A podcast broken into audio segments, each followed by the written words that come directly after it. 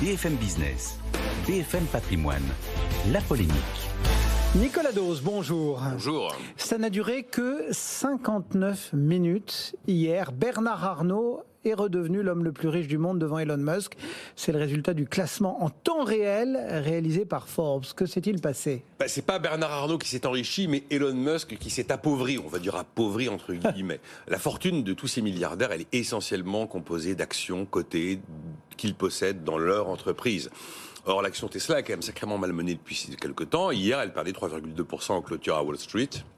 Et l'action Tesla, c'est la fortune d'Elon Musk. Ce qui fait qu'effectivement, eh bien, euh, Bernard Arnault, pendant un peu moins d'une heure, euh, s'est retrouvé première fortune du monde. Il devançait Elon Musk de 400 millions de dollars. Il avait donc 185 milliards, 185,1 milliards de dollars. Et Elon Musk était juste un peu en dessous à 400 millions. Puis, fin de journée, les choses se sont inversées. Elon Musk a retrouvé sa première place dans le classement. Bon, euh, tout ça illustre en fait euh, le fait que ces grandes fortunes, vous l'avez rappelé avec l'actionnariat, euh, ont un côté un peu aléatoire, momentané, du fait des évolutions boursières. Exactement, mais on utilise souvent le mot virtuel. Il y a un très bon exemple récemment. On a parlé ici de la chute de la plateforme de crypto FTX. Son fondateur a été présenté comme un entrepreneur génial. Eh ben, la chute de FTX, ça fait que sa fortune est passée de 15 milliards de dollars à zéro. donc il était milliardaire. Alors bon, il a peut-être des placements personnels en immobilier, j'en sais rien, mais enfin voilà, le gros de sa fortune c'était FTX, c'est terminé. Et alors là, qu'est-ce qui se passe? Les actionnaires de Tesla sont un peu inquiets quand même depuis qu'Elon Musk a racheté Twitter. D'abord parce qu'il trouve qu'il lui consacre beaucoup de temps à Twitter et donc forcément moins à, la construction de voitures électriques, qui est quand même là un business un petit peu plus solide. Puis il a quand même mis 44 milliards de dollars pour racheter un réseau social célébrissime, mais qui n'a jamais rapporté un rond même pas oublier que ça ne gagne pas d'argent. Donc en fait, l'action Tesla est très mal menée.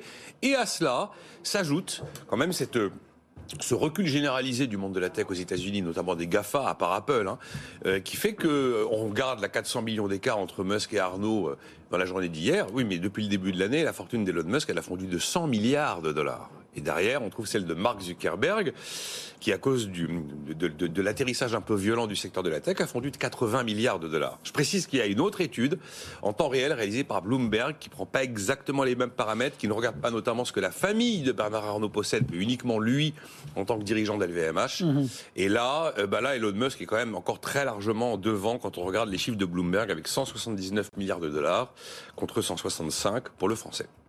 Bon, en tout cas, euh, en dehors de l'anecdote du marché boursier, euh, eh bien cette cette histoire confirme la très belle réussite d'LVMH. Absolument, euh, c'est une réussite que l'on doit très largement d'ailleurs à Bernard Arnault, pas exclusivement. Hein. Enfin, c'est un fleuron mondial du luxe qui édite tous les mois 150 000 bulletins de salaire, qui est l'un des premiers contributeurs à l'impôt sur les sociétés et qui est dans le secteur moteur par excellence du commerce extérieur de la France. On peut rajouter bien sûr Kering, L'Oréal et Hermès, hein, c'est le carré magique du luxe. On a quoi en France qui fonctionne bien? Le luxe, l'aéronautique, l'agroalimentaire. On avait l'énergie. Mhm. C'est un peu moins vrai aujourd'hui. Et donc on manque. On manque euh, de fleurons, on manque de champions tricolores. Et justement, euh, il y a un élément d'explication dans une note qui a été publiée par fipeco.fr qui euh, constate que bah, la France a aujourd'hui le quasi-record d'Europe des prélèvements obligatoires sur les entreprises. La Suède est devant nous. Prélèvements obligatoires, donc tout ce qui est fiscal, mais tout ce qui est aussi social, en net, hein, quand on a déduit l'ensemble des aides, des exonérations, des crédits d'impôt, le taux de prélèvement obligatoire sur les entreprises françaises est à 10,2% du PIB. Ça veut dire qu'en net, elles versent euh, en cotisation et en impôts 245 milliards d'euros tous les ans. Et puis on a aussi eu hier une communication de l'INSEE, je trouve que c'est à mettre en regard de cette histoire de richesse, qui déplore que les PME en France ne grandissent pas et qu'elles, quasiment toutes, finissent rachetées. En fait, vous regardez, on n'a aucun exemple récent d'une PME, donc c'est jusqu'à 250 salariés, qui soit devenue une ETI, 250 à 5000 salariés. Et de la même manière, quand vous regardez les, les champions français, ils ont quoi? Ils ont tous minimum 50 ans, voire 100 ans. On n'est pas aux États-Unis où on a aujourd'hui des, des entreprises absolument incroyables qui, pour certaines d'entre elles, ont à peine, à peine 10 ans. Alors je me suis demandé les raisons qui pouvaient expliquer euh, la difficulté de nos, de nos entreprises à grandir. La taille, c'est pas forcément le, le Graal pour une entreprise. Derrière le fait qu'elles ne grandissent pas, c'est qu'elles n'ont pas la croissance qu'elles mériteraient d'avoir ou qu'elles devraient avoir.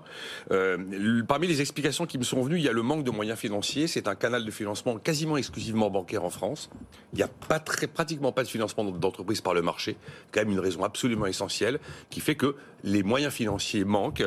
Il y a l'environnement réglementaire dont on a mmh. souvent parlé, qui est totalement étouffant le poids des prélèvements obligatoires, on vient d'en parler, mais l'ISF qui a aussi sa part de responsabilité, l'histoire des compétences, de l'adéquation de la formation des jeunes avec les besoins des entreprises, et puis on a des trucs, très français, notre rapport à l'argent, qui est quand même assez difficile, et aussi notre rapport à l'échec qui n'est pas le même qu'aux États-Unis. D'ailleurs, je retiens une excellente réforme, peut-être la meilleure réforme des 15 dernières années, signée François Hollande.